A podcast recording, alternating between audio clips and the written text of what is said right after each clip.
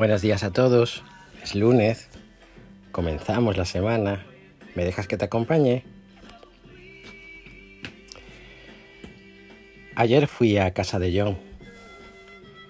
Estaba sentado en su sillón, rodeado de papeles y libros manoseados. Tenía las gafas puestas y un, y un algo convertido en pijama. Alzó la vista, sonrió y me dijo, amigo.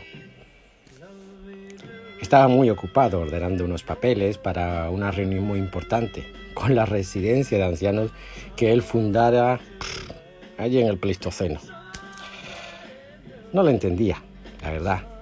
Eh, tenía esos días en que no se le entendía muy bien, pero será que quizás yo no estaba tomándole la atención que se merecía.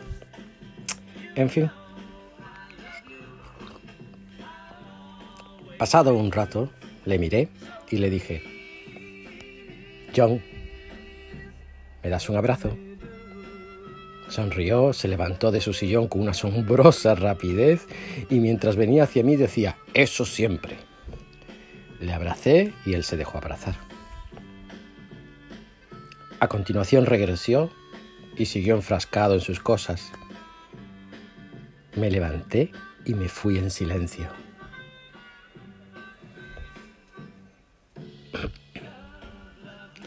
A John, como a ti, como a mí, se le puede describir haciendo referencia pues, a su lugar de nacimiento, sus estudios, su trabajo.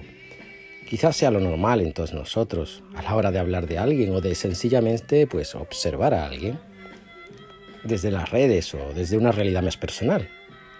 Digamos que conocer su currículum. Es curioso es curioso que hoy Jesús nos revela algo. Él no lee currículums. De igual forma que aquellos que lo seguimos no debiéramos ni hacerlos ni pedirlos. ¿Verdad?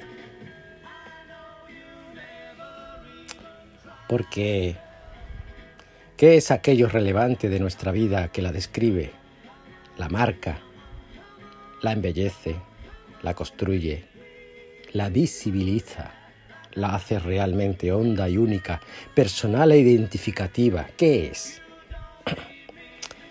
Pues no te descubriré nada nuevo si deletreo eso que estás pensando.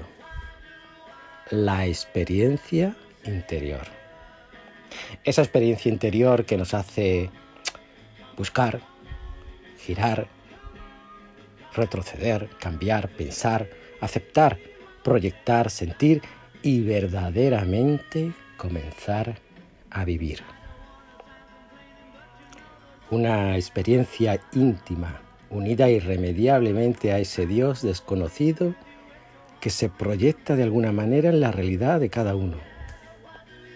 Es más, quizás en la mayoría de los casos ni siquiera intuimos esta relación íntima de experiencia con Dios Tan solo percibimos pues dudas, preguntas, a veces tristezas o ansias, otras insatisfacciones o hambruna de tal o cual cosa, mil cosas en nuestro día a día a las que no ponemos nombre hasta que hasta que nos atrevemos a escuchar. Una escucha llena de miedos y recelos propios y naturales del hombre, que nos revelan, eso sí, la tremenda sed que tiene el Padre de abrazar, de amar.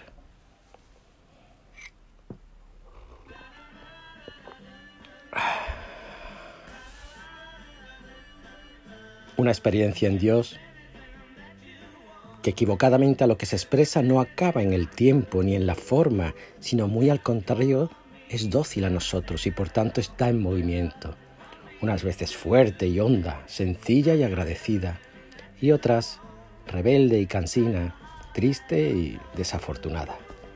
Pero relación en cualquier caso. Todos, me atrevería a decir, tras esto estamos en relación con Dios, consciente o inconscientemente. Es por esto que quizás debamos aprender a enfrentarnos al otro con extrema delicadeza. Una delicadeza primero a no perturbar de forma negativa esa relación que el otro tiene con Dios y una delicadeza en segundo lugar en el reconocimiento del otro como templo habitable por Cristo. Así, quizás, nuestros galones, estudios, posiciones de superioridad moral, teológica, etc., caen como endebles pétalos ante una brisa que tiene nombre propio, el Espíritu Santo en el otro. A partir de aquí, conocer al otro no es más que reconocer en el otro la relación que Dios tiene con cada uno de sus hijos, con todos nosotros, estén o no unidos a la iglesia.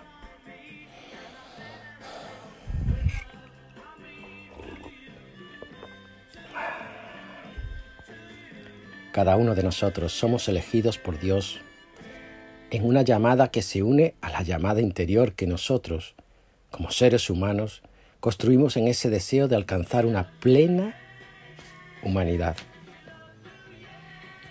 En esta elección única y personal, en este diálogo casi inconsciente, se perfila el deseo de Dios en nosotros, se perfila la misión. ¿Qué quieres de mí? ¿Qué quieres de mí? Casi suplico, casi suplicamos, rendidos ante una debilidad que no acabamos de aceptar y que pretendemos vencer en un sinfín de sinsabores que nos terminan por atormentar y agotar. Quizás sea hermoso reconocernos llamados y enviados a esa misión tan personal, sin entender por ello que nuestra experiencia interior haya acabado. Reconocernos balbuceando ante Dios en un diálogo continuo en la vida es quizás el mejor, el mejor síntoma de una fe sana y verdadera, que no es propiedad nuestra, sino que somos más bien pues depositarios de una voluntad que anida en nosotros por el mero hecho de ser hijos de Dios. Reconocernos en este estado, todos nosotros, es fundamental para dignificarnos unos a otros con el servicio que nos lleva el ansia de ser manos y bocas de un espíritu sediento. Los apóstoles vivieron esta experiencia y llegaron a ser conscientes de esta elección de Dios, una conciencia que alimentó el hambre de cada uno en la misión particular que Dios les encomendó.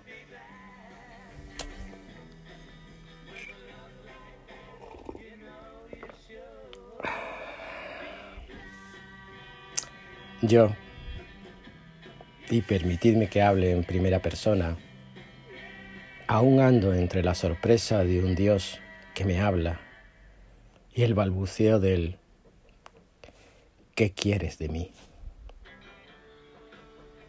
Cada uno sabe, por mucho que lo esconda, en qué estado anda su relación con Dios. Un estado que expresa esa experiencia íntima que si es, que sí es el verdadero currículum del seguidor de Cristo. Un seguidor de Cristo al que no se le exige nada Nada salvo una cosa. Dejarse abrazar por Dios. Dejarse amar por el Padre. No rechazar el amor de Dios de manera consciente en la cotidianidad del día. Es sencillamente lo que hizo mi amigo John al dejarse abrazar ayer. Reconocerse amado. ¿Tan difíciles? Ánimo, os quiero mucho.